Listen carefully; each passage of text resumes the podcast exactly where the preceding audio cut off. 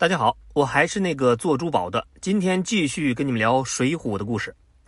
不喜官家不种田，不拜菩萨不羡仙。水底窜出活阎罗，自家顶上有晴天。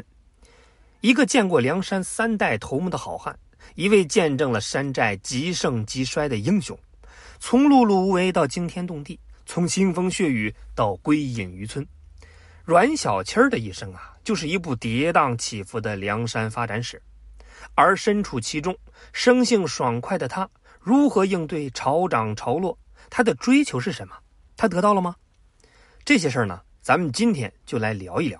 梁山坡有水，有水就有鱼，有鱼呢，自然就有打鱼人，而他们的故事也就从这儿开始了。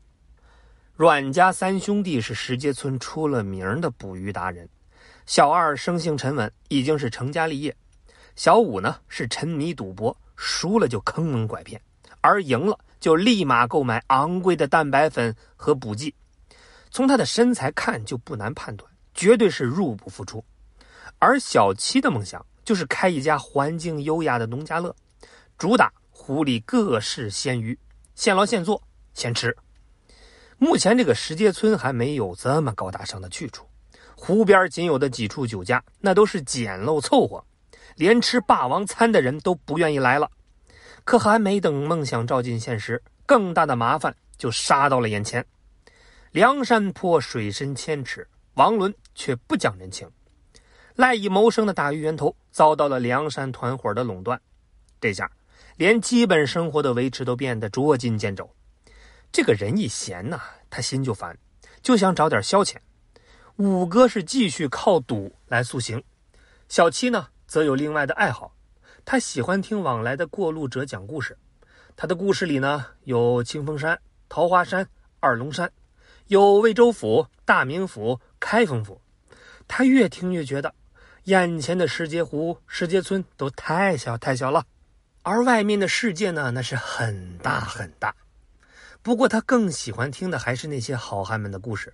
他们杀人越货，逍遥快活；他们是啥都不干，又是啥都干。这样的生活，那才是自己向往的生活呀！这年头，连村里的社会人那都是横着走路，听的音乐那是更是霸气十足。这通天修为天塌地陷紫金锤，紫电说宣战的火焰九天玄剑惊天变乌云。我驰骋沙场呼啸烟雨顿，多情自古了杀仙是佛是气吞山河，想必这些人的爷爷辈都想象不到自己的孙子能这么无法无天。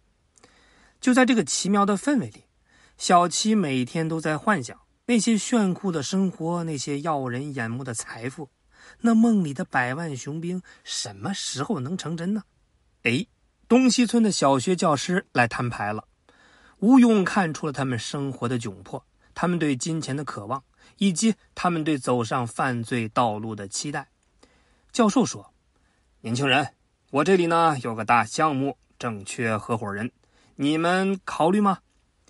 阮氏兄弟站起来是齐声高喊：“先生，我们除了好事，什么都敢做。”吴教授不急不躁地告诉他们：“想要成功，方法很简单，只需要走三步。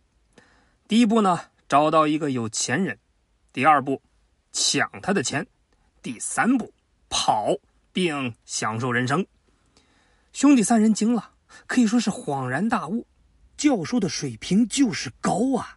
早想这么干，却一直不敢。看来呢，是把问题给想复杂了。有那样不就按照我说的行了？就直接拿个榔头搁那胡同里头一砸，砸完马上就跑，谁能反应过来？对不对？小二就问教授：“我们这一走，您的学生怎么办？马上开学了，不用去上课吗？你可是体制内的人呐。”哎，我是民办，不过你还提醒我了，我这就去给杨志士上一课。说完呢，他转头反问小七：“那么七郎？”还要不要继续打鱼呢？小七的反应可是真快呀！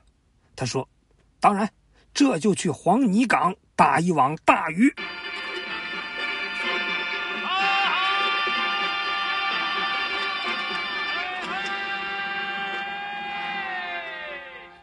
石碣湖的上空顿时弥漫着是欢快的气息。老娘不放心的问兄弟几个要去哪儿，三个人是异口同声的说：“去换个活法。”生辰纲在手，天下我有，让杨志差点上吊的生辰纲，给了聚义七星生存的本钱。小七发现自己有钱了，也有知名度了，但是麻烦也来了，因为济州岛，啊，不是济州府的捕快都出动了，原来的家一把火算是彻底没了。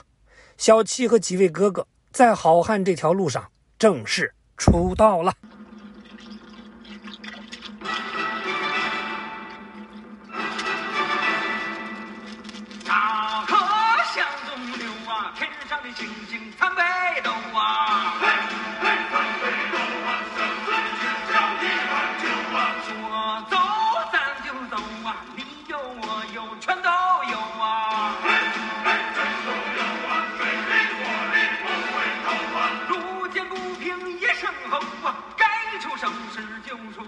啊，风风火火闯九州啊。皇天在上，如今恶人当道，贪官害民。今有北京大名府梁中书掠得一笔钱财，为当朝太师作礼贺寿。我等兄弟七人行侠仗义，欲取这套富贵，但有私意二心者，天诛地灭。把酒为盟，神明鉴察。但有私意，天诛地灭。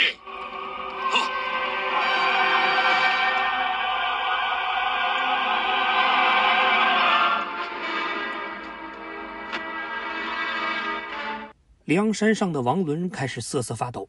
小七还记得以前自己去打鱼的时候，被梁山水军驱逐的悲惨场景，那是一个职业渔夫的毕生耻辱。